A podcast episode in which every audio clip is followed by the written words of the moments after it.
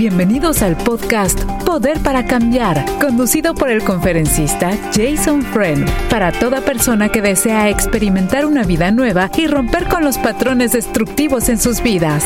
Escuchemos.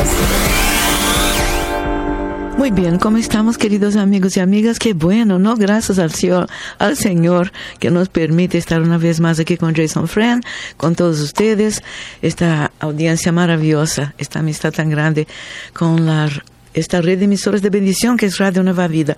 Muy bienvenidos todos. Jason también muy bienvenido, como siempre. Jason, ya si usted por primera vez está escuchando el programa, sepa que es un siervo del Señor, lo más importante, ¿no? Ministro, evangelista, también conferencista, conferencista internacional, viaja mucho, gracias a Dios, conociendo nuestros nuevos pueblos. Y usted puede llamar a para no sé si tiene alguna cosa sin mal sentida en su corazón, si tiene un poquito de tristeza y quiere recibir una opinión un poquito diferente de otras personas. Una persona que realmente confía en el Señor Jesús puede llamar gratis al 1 727 8424 Anotó bien, 1 727 8424 y también Jason quiere recordar a todos ustedes que este programa se retransmite a las 3 a.m. hora del Pacífico. Madrugada, claro que sí, pero muchas personas ya están regresando del trabajo, entonces saliendo de su casita a trabajar. 1 727 8424 y no podemos, Jason, de saludar a todo este grupo muy especial de personas que acompañan a Jason a través de facebook.com barra diagonal Radio Nueva Vida Fans. ¿Cómo estás, Jason? Muy bien, Baña, me encuentro bastante bien. Gracias por la buena introducción, como siempre. Estoy muy ansioso de poder atacar el, plato de hoy. ¿Cómo estás? ¿Cómo te encuentras? Gracias a Dios, sirviendo como siempre. Y bueno, ah, obedeciendo en la medida que puedo, obedeciendo ¿no? al Señor. Mm. Y, y, por eso estoy aquí en este minutito apoyándolo a Jason, querido amigo, querida amiga. Jason, ¿sabe que últimamente yo no sé por qué tantas personas eh, están como en, una, en un sentir de desesperación de no poder casarse, pero no solamente mujeres como hombres también. Y ah, ayer recibimos una serie de llamadas que decían, por favor, le puede preguntar a Jason, ¿qué ah, hago para vamos a decir, empatizar con una muchacha? ¿Qué debo buscar? ¿Qué, ¿Cuáles cualidades debo buscar en ella? Estaba comentando con Alex también, pero de la otra manera igualmente, las, las jóvenes diciendo, ya no sé qué hacer para buscar una persona que conozca de Dios, que me respete, porque las personas que encuentro últimamente es no sé qué pare, no sé, no sé qué, qué está pasando. Una me dijo, hermana, yo no sé, crecí en la iglesia, tengo 24 años, estoy graduada de una excelente universidad, creo que soy una persona interesante, ni hablando físicamente, pero cuando tengo que conversar con alguien y no encuentro, no encuentro una, una pareja. ¿Qué, ¿Qué piensas tú, Jason? ¿Qué piensas que esté pasando últimamente? Bueno, yo, yo pienso que parte de lo que sucede es que hay una falta de disposición de parte de la gente.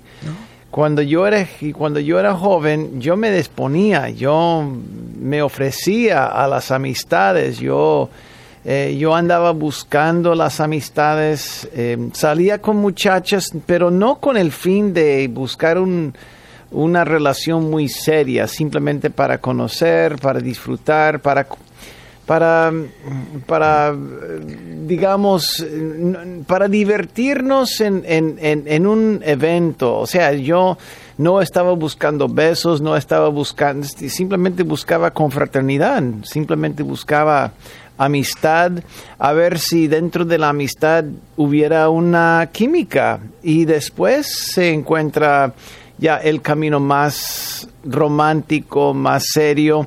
Pero en la actualidad lo que yo veo, especialmente de los que 20, 22, 23 para arriba, está preguntándose en la primera cita, ¿con este me caso? ¿Con Sí. este me caso? Y yo digo, ¿cómo puedes medir si esa persona después de conocerla cinco minutos, 20 minutos, una hora, dos días, una semana, si te das cuenta de que es la persona idónea para ti? No, eso requiere tiempo. Entonces mi sugerencia es, mira, dispónganse a que a la amistad, a una relación sana, a una relación buena, no con intenciones románticas ni matrimoniales, sino simplemente para para desarrollar una buena relación. Lo que pasa es que la gente no se dispone, la gente quiere nada o quiere todo. Y para mí yo creo que lo más importante es buscar como media cancha, Sí. media cancha. Yo Sí, creo que sí. es más sano, más sano, más social.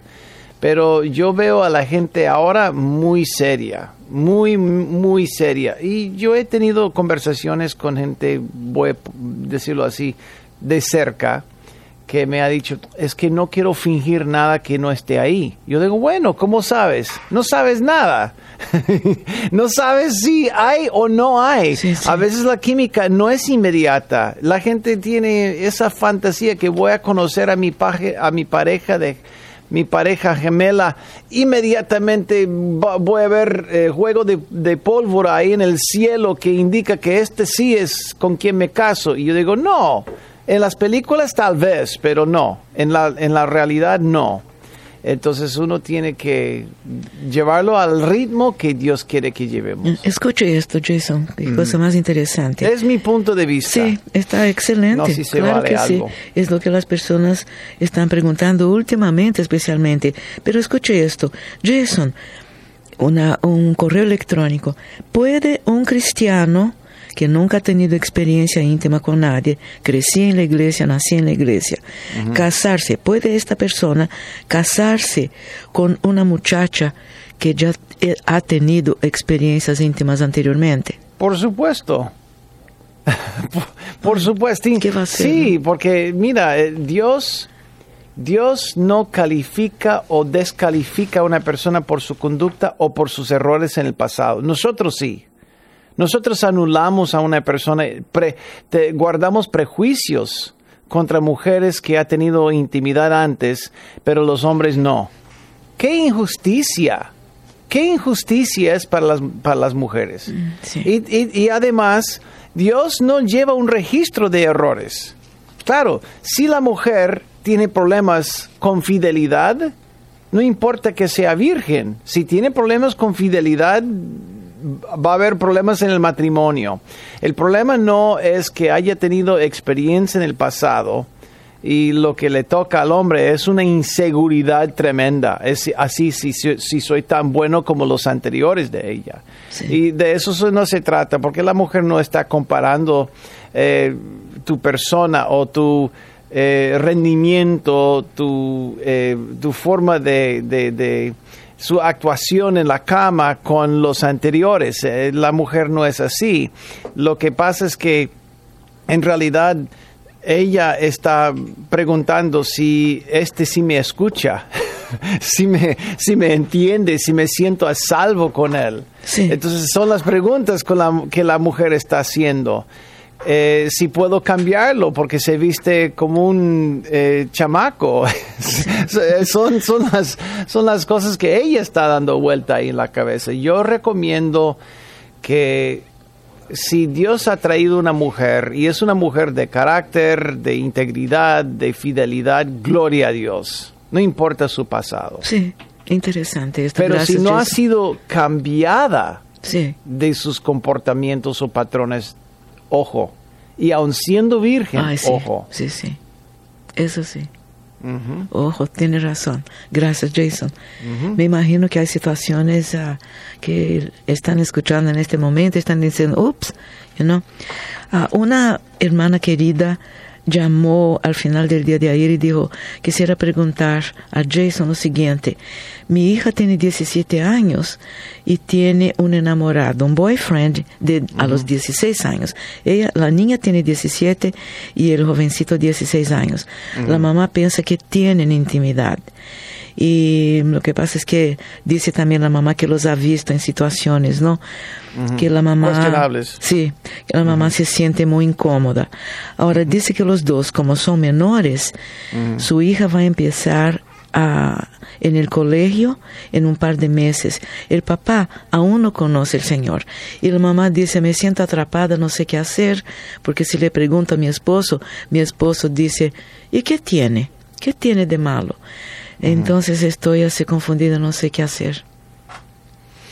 Bueno, son menor, son, menores, de edad y, ella tiene derecho de, de, de tratar de de guiar los pasos de su, de su muchacha, de su hija en la forma más correcta, lo que le conviene. La intimidad fuera de matrimonio nunca le conviene a una mujer ni un hombre. Eh, causa ligaduras emocionales, causa ligaduras espirituales que, que, van a impactar la vida hasta la muerte. Y los jóvenes no están preparados para eso. Los jóvenes no están preparados para, para conexiones emocionales ni espirituales y, Dios tratando de prevenir los dolores y las heridas que, que, se causan por lo que es el sexo fuera de matrimonio, eh, su deseo no es castigar, sino prevenir las, las heridas. Nosotros ignoramos las señales de Dios y por eso pagamos el precio. Pero yo pienso que eh, lo, algo va a cambiar cuando esa muchacha entra a la universidad. Si tienen intimidad con este muchacho de 16 años, va a entrar a la universidad y va a darse cuenta de que hay hombres, hay, hay gente que tiene poder, que tiene dinero, que tiene look y que tiene facilidad y que su vida va caminando en una dirección ya bien establecida y ella va a comparar su vida con la vida de un hombre de, de 16 años y ella va a notar el contraste entre los dos. Yo creo que yo estaría preparándola más hacia donde va que tratar de prevenir esto porque si soluciona simplemente que no estén en intimidad cuando llegue a la universidad todo va a cambiar. Yo mm, estaría invirtiendo mucho en su relación con el Señor, en su, en su dirección, determinación de no desviarse de lo que es el camino de Dios, ni tampoco su carrera, establecer la firmeza de que, mira, tú tienes que evitar tentaciones porque puede no solamente afectar eh, tus estudios, sino también la carrera y la vida si se equivoca con una persona. Totalmente, absolutamente. Gracias, Jason. Muchísimas gracias. 1 triple 727 8424 para usted también que quiere cambiar unas palabras con Jason, desahogar un poquito este corazón. Tenemos a un amigo en línea, quiere hacer una pregunta a Jason. Gracias por llamar adelante, por favor. Sí, eh, muy buenos días. Buenos días. Tengan ustedes, hermanos. Mire, ah, mi pregunta para Jackson Fred es de que yo ya tengo tiempo yendo a la iglesia, soy cristiano, supuestamente bautizado, tengo a diezmo, hago pues lo que más que puedo, ¿verdad? Eh, tengo una familia, tengo pues eh, no no digamos todo en orden, pero hay problemas a veces, problemitas, hijo un hijo enfermo, y la verdad, yo, yo siento un vacío. Y ese vacío, yo, yo escuché una palabra que cuando uno escucha eh, un mensaje de Dios por medio de un predicador, pero si la palabra se queda con uno, ese se estanca. Y, y necesita fluir para que esté limpio, para que uno recibir y al recibir también dar. Pero yo me estanco ahí porque eh, me guardo todos los mensajes para mí y yo pienso que tengo un vacío eh, tremendo. A veces me siento pues vacío. ¿Puedo, preguntarte, ¿Puedo preguntarte qué mensaje llegó que te sientes, a pesar del mensaje, te sientes estancado? Sí, eh, yo he escuchado precisamente anoche escuché, escuché a un predicador y, y es lo que decía, que él, que las palabras que llegan es como un, como un lago, que llega un río y el río llega, el agua, pero si esa agua no sale de ese lago, el, el río completamente se, dijo una palabra, no, no se pudre, pero se, se enferma pues el, el, el, lago. y, y, yo, yo me sentí como reflejado en eso, porque dije, yo he escuchado tantas prédicas de usted, de, de, muchos predicadores, y ahí me quedo, escuche y escuche y escuche, digo, bueno, ya, ya sé bastantito de Dios, pero hasta ahí llego, no llego más allá. Entonces digo, ¿por qué ese vacío, verdad? Esa es mi pregunta. Amigo, ¿tú sabes lo que, lo que es una meseta? ¿Sabes lo que es una meseta? Eh, eh, geográfico, eh, geográficamente hablando, lo que es una meseta. No, no sé. Bueno, no sé una, una, una meseta es estancarse, es un estanque que es una mesa, básicamente. Hay una ciudad en el condado de Orange que se llama Costa Mesa. Y Costa Mesa está pegada al, al mar, pero es plano, plano, plano, plano. Es una mesa, es una mesa. Igual una meseta es como un valle que no tiene subidas ni, baja, ni bajadas ni nada. Es, es, es, una mesa, es una meseta. Eh, lo, que, lo que figurativamente es una meseta es, es estancarse, es un estanque. Entonces la idea que, que, que sientes es que no hay crecimiento en ti. ¿Es correcto? Que no tienes crecimiento, no has subido, no no hay movimiento, estás, estás en una mesa, claro. Mira, el hecho de que tú estás en una meseta, espiritualmente hablando, no quiere decir que el espíritu dentro de ti esté podrido. No quiere decir, porque cada uno llega a estos, a estos momentos de desarrollo espiritual cuando hay mesetas. Es, así, es la, así es el camino del Señor. Hay montañas, hay bajadas, hay valles, hay dificultades, pero, pero mira, yo, yo pienso más en mirar el fruto de mi vida que simplemente mis sentimientos. Porque a mí me da la impresión de que tal vez estás un poquito deprimido o tal vez desanimado y con estos lentes estás mirando tu vida como que le falta fruto, como le que falta eh, interés, le falta varias cosas. ¿Es cierto o me equivoco? No, perfectamente, así como lo ha dicho. Así, así me siento, desanimado, ah. como, como que no tengo ningún lentes para ver otra cosa más. ¿Cuántos años tienes, amigo? Tengo 65 años. 65 años. Mira, vamos a hacer una cosa eh, vamos a, yo voy a preguntarte y voy a apuntar los números y después de darme los números, vamos a ir a la pausa y luego quiero que te quedes en la línea. Voy a hacerte siete preguntas y luego vas a calificarte en las siete áreas que te voy a dar. Siete áreas. ¿Cómo te vas a calificar familiarmente? Es decir, ¿cómo te llevas con los más de cerca, los más importantes a tu corazón, de 1 a 10. Estoy hablando entre tu mamá, tu papá, si están ya muertos, entonces sería tus hermanos, tu esposa, tus hijos, los más cerca, o sea, lo más de cerca. ¿Cómo te llevas? ¿Cómo está la calidad de 1 a 10? Familiarmente. De 1 a 10. Ajá. 4. Ah, un 4, wow, eso sí es fuerte. 4, 4, muy bien. Eh, muy bien, entonces vas bien, vas bien. Entonces, mentalmente, mentalmente quiere decir que si estás estudiando, estás leyendo libros, está poniendo a ejercicio tu cerebro de 1 a 10, ¿cómo te, cómo te calificas? 3. Eh,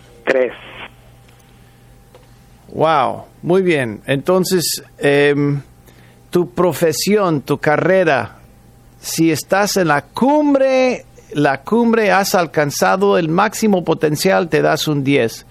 Pero ¿cómo te vas a calificar en cuanto a la carrera de 1 a 10? Ah, probablemente tres. Tres, muy bien. Financieramente, ¿cómo te vas a calificar financieramente? Si tú eres un rico y no tienes que trabajar, te das un 10. ¿Cómo te calificas? Si tienes muchas deudas, mucho menos, de 1 a 10, ¿cómo te calificas? A un seis. Un 6, muy bien.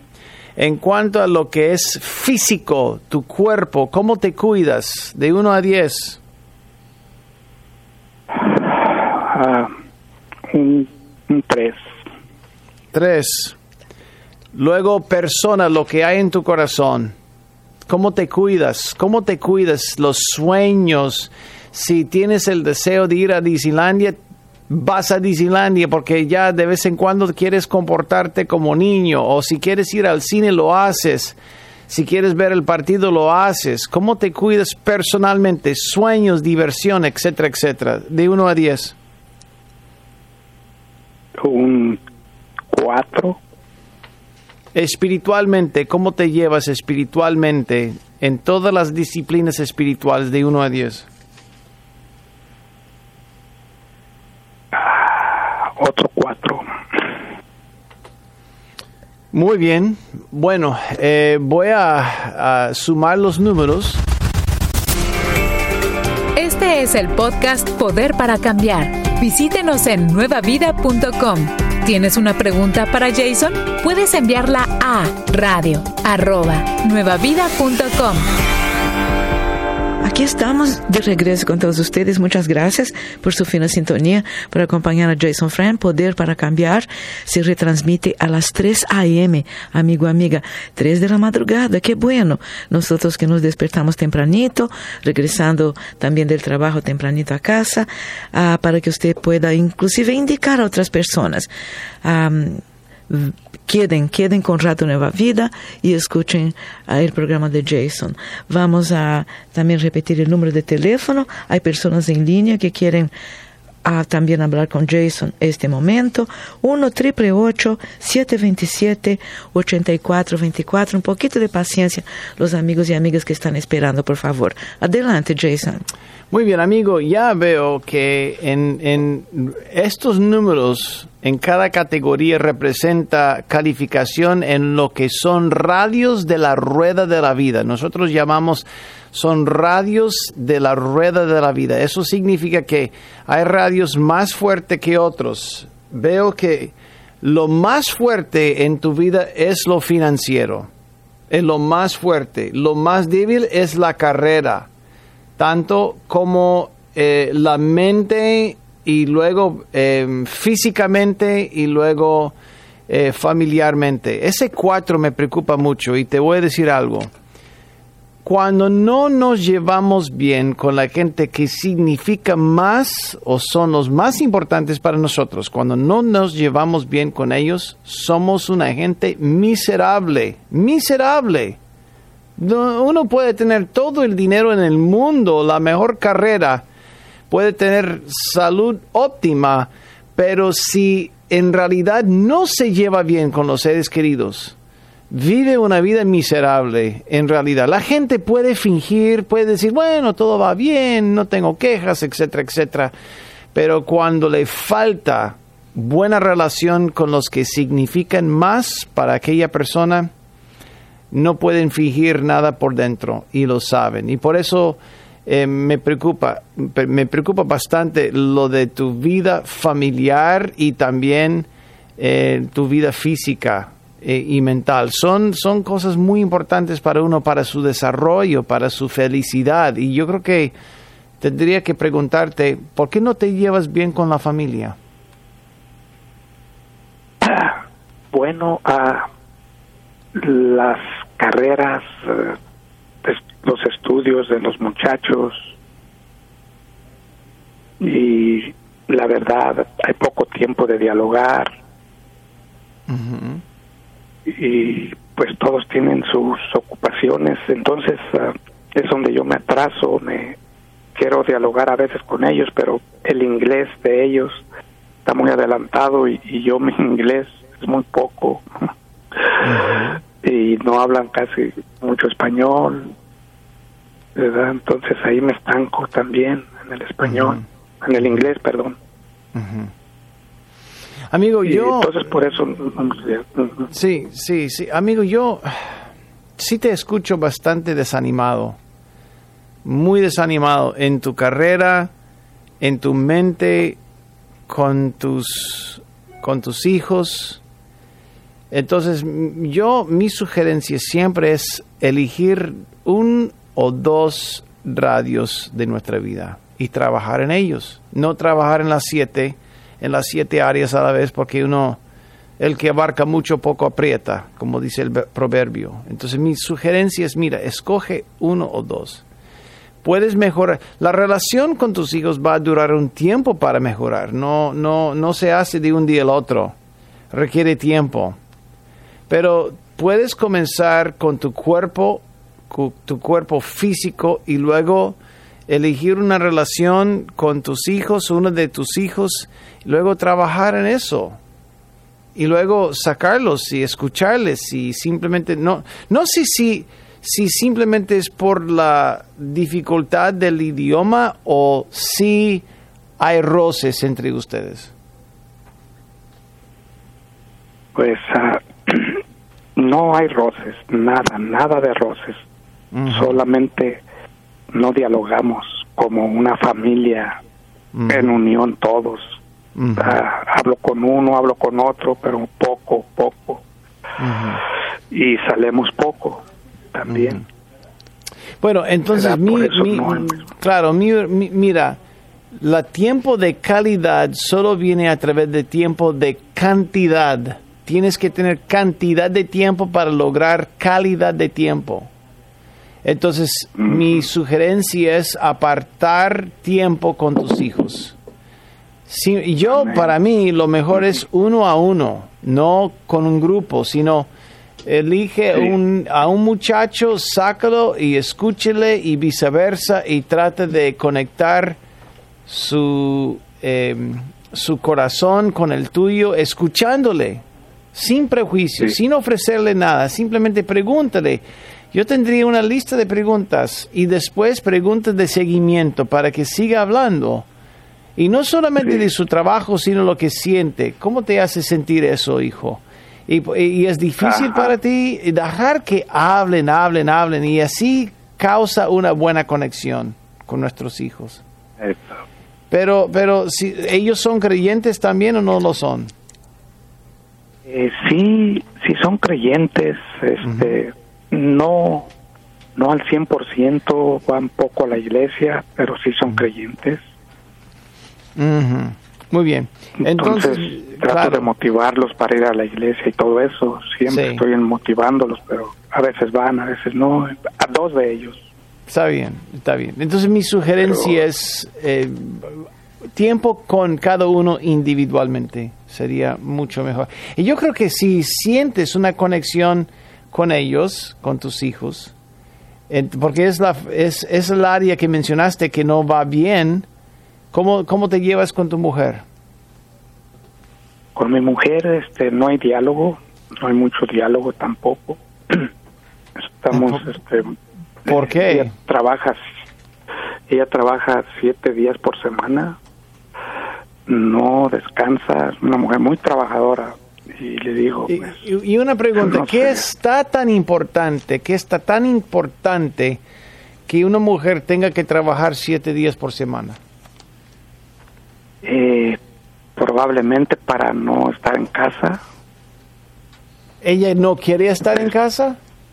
Bueno, cuando está en casa no dura mucho, va a la tienda, sale y entra y luego llega al trabajo, se va, Amigo, yo, yo creo que hemos encontrado el problema. No es un problema espiritual en el sentido de que tú estás estancado. Yo creo que tu vida en todas las áreas está en, bueno, yo no voy a decir crisis, pero hay una buena falta de conexión. Y escucho la voz de un hombre que desea tener conexión con los que son importantes para él, pero no sabes qué hacer. Yo le diría a mi mujer, mira, una vez por semana vamos a una cita.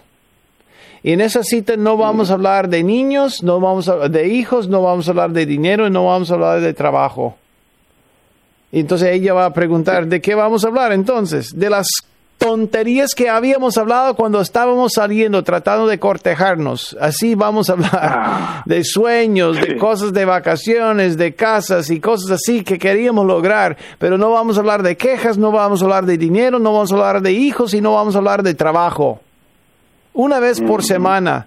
Y la vas a sacar a su restaurante favorito o un peli una película, un, un parque, una caminata, pero es prohibido hablar de qué haceres. Eso no es una cita, es una, re- es, es una reunión de trabajo. Y para que funcione bien el matrimonio necesitan citas románticas de diversión.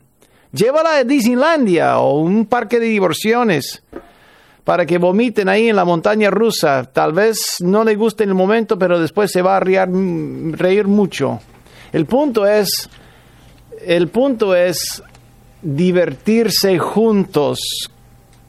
¿Capta la idea? Sí, sí la capto. Muy bien. Entonces voy a dejarte, voy a orar por ti y yo sé que Dios te va a ayudar mucho. Claro, entrégaselo todo al Señor. No estoy descartando la importancia de crecer espiritualmente, pero cuando nuestra vida no va bien, es, es una maleta muy, muy pesada. Señor, en el nombre de Jesús, ayuda a, nuestro amigo a buscar la relación más sana con sus hijos y con su mujer. Llévalo, Señor, a un, a un nuevo nivel de significado en todas las áreas de su vida. En el nombre de Jesús te lo pedimos.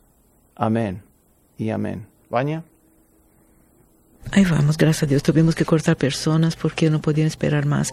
Muchas personas están trabajando. Aquí tenemos, vamos a break. En este minutito, no, aún no. No. Eh, a una Sí, persona no. también, no, aún no. Eh, tenemos la hermana, sí.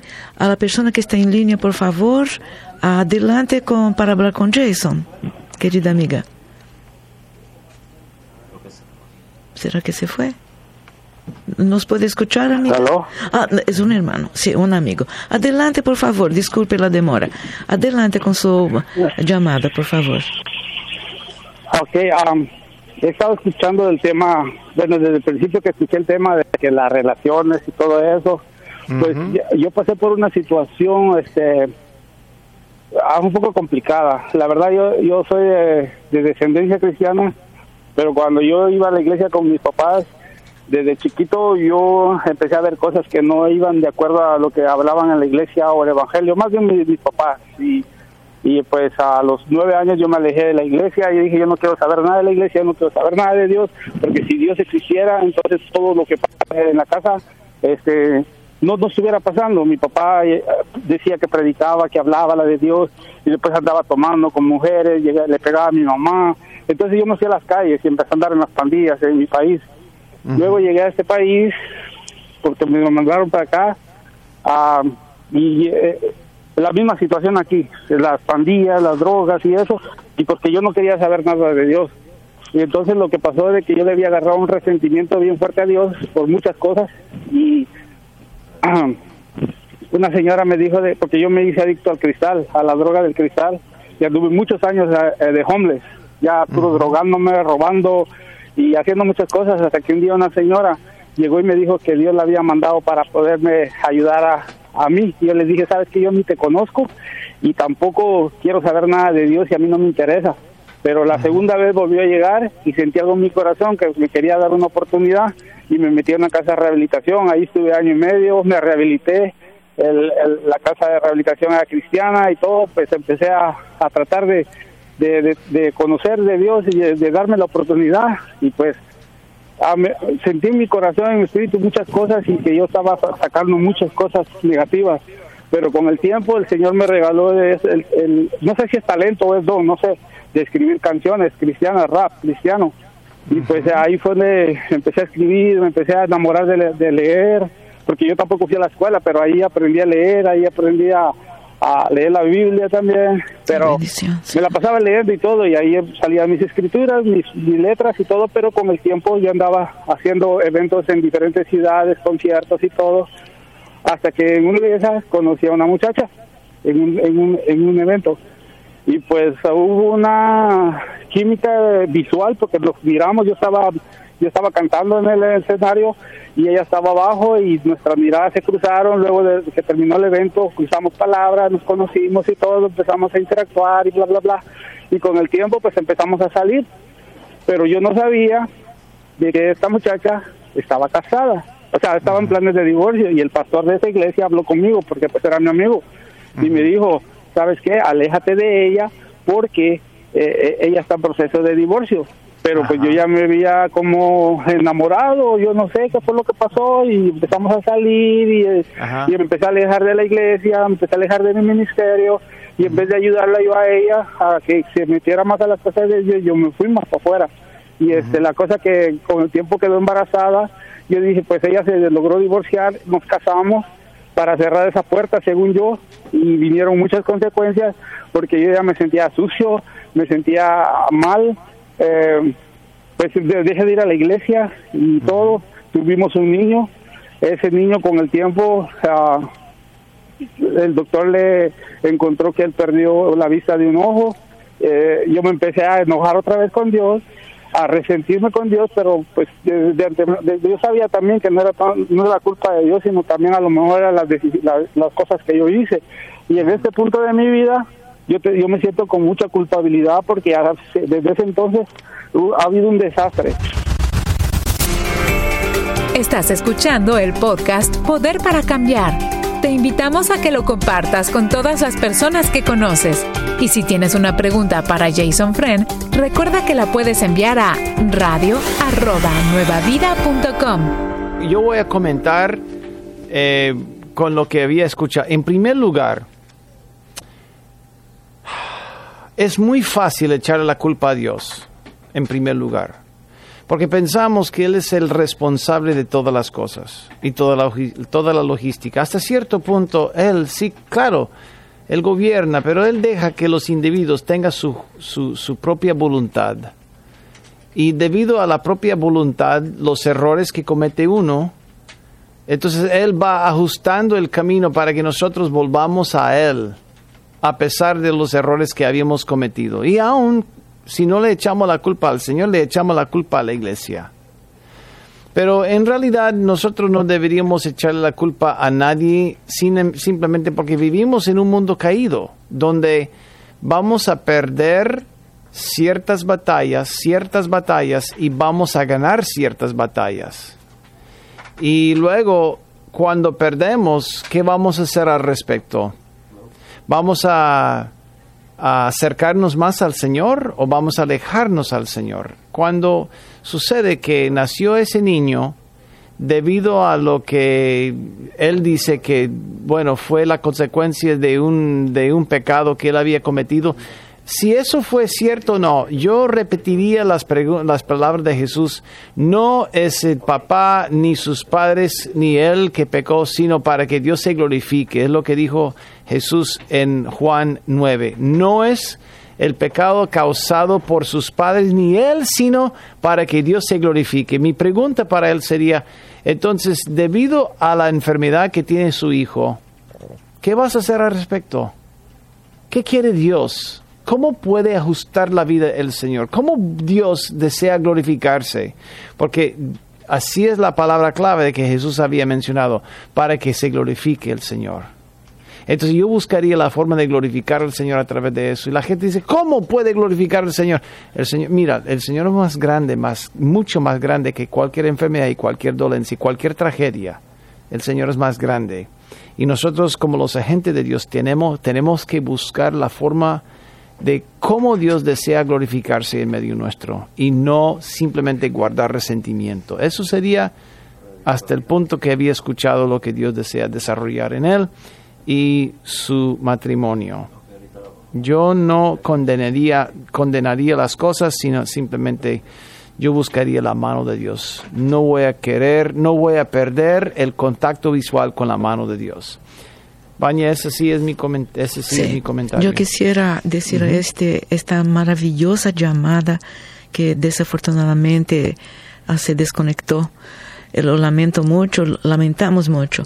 Eh, ah, con relación al ojito de su hijo, de su hijito, yo me voy a comprometer, amigo querido, joven querido, de ponerlo en oración permanentemente, porque el Señor obrará algo maravilloso en el ojito de este hijito tuyo, y un día tú vas a llamar para dar testimonio de la gracia y de la misericordia del Señor Jesucristo.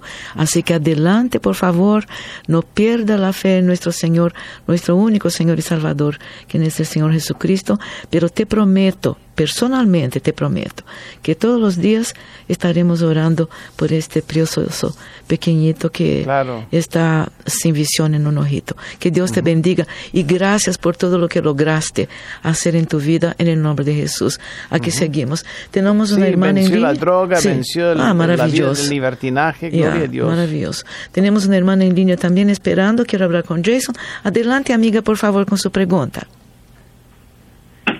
Buenos días o buenas tardes, no sé, pero mi pregunta es la siguiente. Yo voy a una iglesia y en esta iglesia el año pasado querían supuestamente celebrar algo de Halloween, pero yo vi una pancarta que decía seamos luz y tenía la calabaza ahí, pero pues yo no fui, pero yo le pregunté al pastor y me dijo que era algo así como para pues enseñarle a los niños que no se debe de celebrar eso, darles como una mejor instrucción, ¿no? Conforme a la palabra pero ayer que fui a la iglesia vi que estaba, antier, perdón, domingo, vi que pusieron videos en la pantalla donde lo que yo vi, si yo no fuera cristiana o si yo no conociera de Dios, fue prácticamente una fiesta pagana, o sea, la celebración de Halloween a todo lo que daba, porque los niños iban disfrazados, llevaban la canastita de la de la calabaza, inclusive llevaron una cosa grandota así de, de una calabaza así, pues pues como es la calabaza, ¿no? Como diabólica, todo eso. Y, fue ahí donde yo le pregunté al pastor, ¿qué está pasando? Si me, yo ya había hablado con él y, le dije, yo no quisiera venir a una iglesia donde el día de mañana pongan otra pancarta que, no sé, es LGBT y que también se le tenga que celebrar algo a ellos. O sea, ¿qué está pasando? Y cuando yo hablé con él, solamente me dijo, después hablamos, después hablamos. Y siempre es así su respuesta. Quiero saber qué puedo hacer o, o si eso está bien. Amiga, mira, la sociedad es la sociedad y la sociedad va a combinar las cosas espirituales con las cosas paganas, con las cosas seculares. Y a fin de cuentas, Halloween no se trata de calabazas ni fantasmas, sino se trata de qué? De dinero. Es el feriado, pero no es feriado. En segundo lugar, detrás de Navidad, en cuanto a la gente gastando dinero y va a agarrar más fuerza. ¿Por qué? Porque las empresas saben que puede vender disfraces, confites, dulces, fiestas, globos. Mira, detrás de eso hay, una empresa gigante.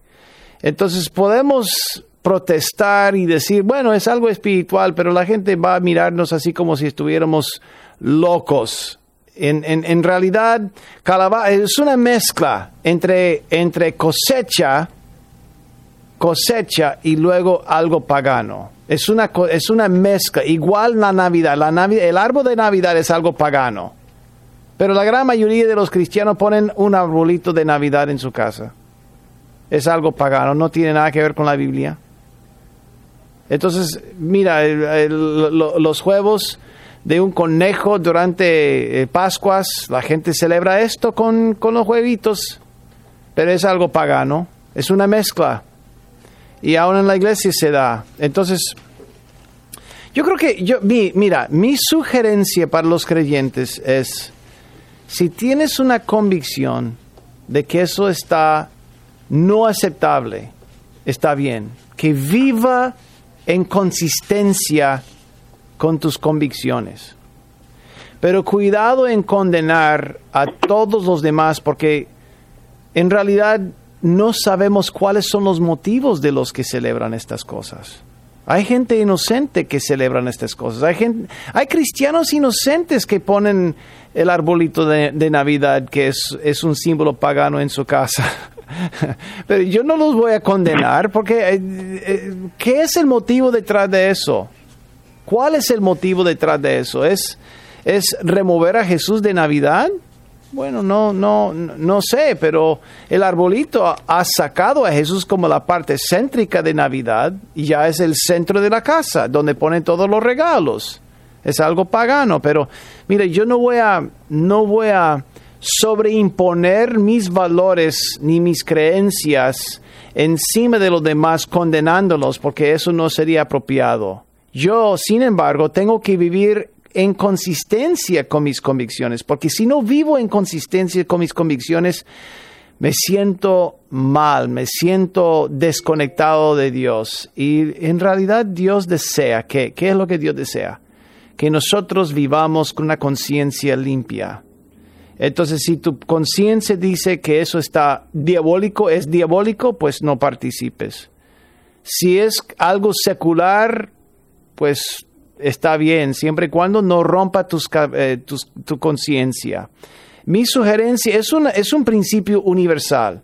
Nosotros tenemos que vivir en armonía con nuestra conciencia, porque si no, no dormimos bien, no tenemos paz.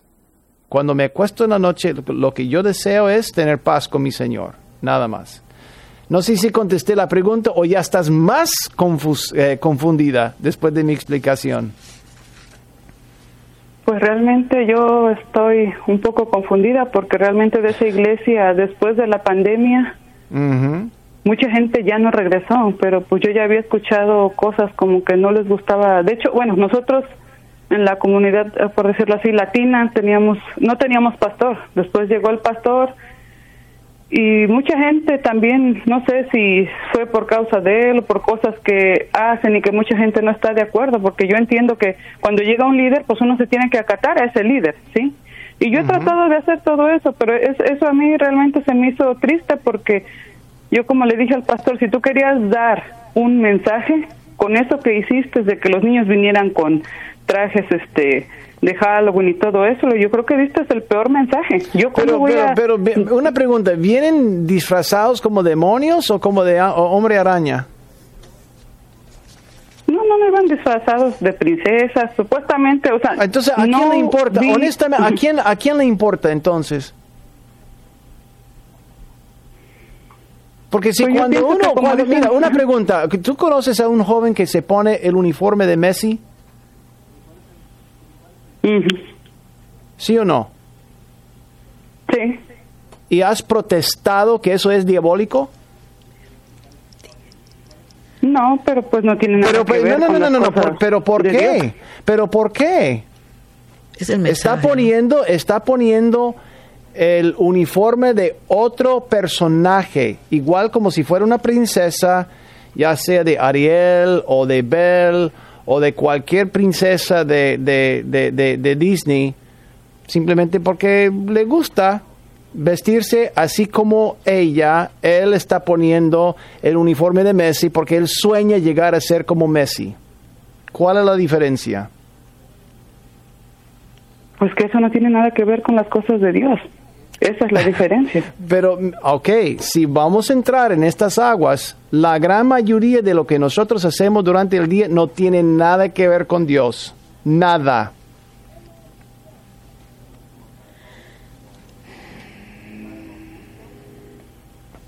Yo creo que lo que la hermana quiere convey, quiere explicar es algo que una niña vestida de bailarina durante la fiesta de Halloween no tiene nada que ver con Dios. Es este tampoco, tampoco, el tampoco el muchacho que se pone el uniforme de Messi durante el día no tiene nada que ver con Dios. Pero no va a la iglesia, ¿no, Jason? Pero no, va importa, pero, pero, mi punto, de punto de un evangelista es que por lo menos el pastor está haciendo algo para traer a los niños a la iglesia por lo menos está haciendo algo para evangelizar la comunidad. Pero será por el mensaje correcto del pastor. Pero mira, el muchacho que se pone el, uniforme de Messi, y no tengo ningún problema con Messi, si pone el uniforme de Messi o de LeBron James, no hay nada de actividad para alcanzar a los niños en, detrás de un esfuerzo así, pero por lo menos hay un evento en la iglesia donde en vez de estar andando en la calle, en vez de estar andando en, las en los bares o en, discotecas, los muchachos tienen un centro en la iglesia donde pueden reunirse.